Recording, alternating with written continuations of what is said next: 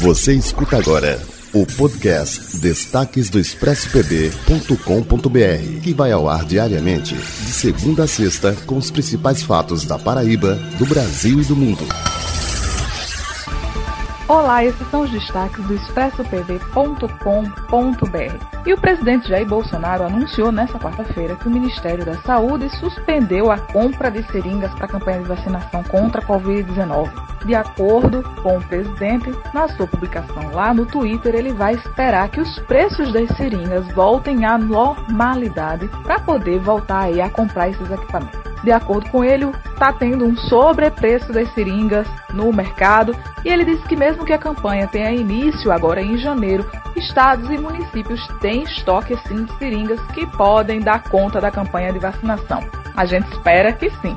E o prefeito eleito daqui do João Pessoa, Cícero Lucena, anunciou que a UPA Bancários vai voltar a atender todos os tipos de ocorrência e não só o Covid-19. Ela é a primeira UPA a passar por isso, mas de acordo com ele, todas as outras UPAs daqui da capital devem voltar a atender normalmente. E uma nova gestão, um novo tempo, um novo ano, e a prefeita do Conde, Carla Pimentel, está literalmente passando a limpa algumas coisas na gestão lá da cidade maravilhosa do nosso litoral sul. Isso porque Carla Pimentel está relatando uma certa dificuldade em encontrar informações sobre os convênios, sobre os contratos que tratam da, do recolhimento do lixo na cidade. Mas ela disse que continua batalhando aí para entender e vai rever todos os contratos de limpeza urbana da cidade de Conde. A gente deseja que ela consiga literalmente limpar a gestão lá de Conde. Por enquanto é só, amanhã tem mais. Se você quiser outras informações, vai lá no expressopd.com.br porque você já sabe. Novo ano, novo tudo, mas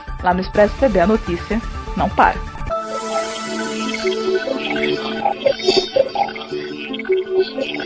O podcast Destaques do ExpressoPB.com.br tem a apresentação de Amar Alcântara, com resumo da redação para você em todas as plataformas digitais.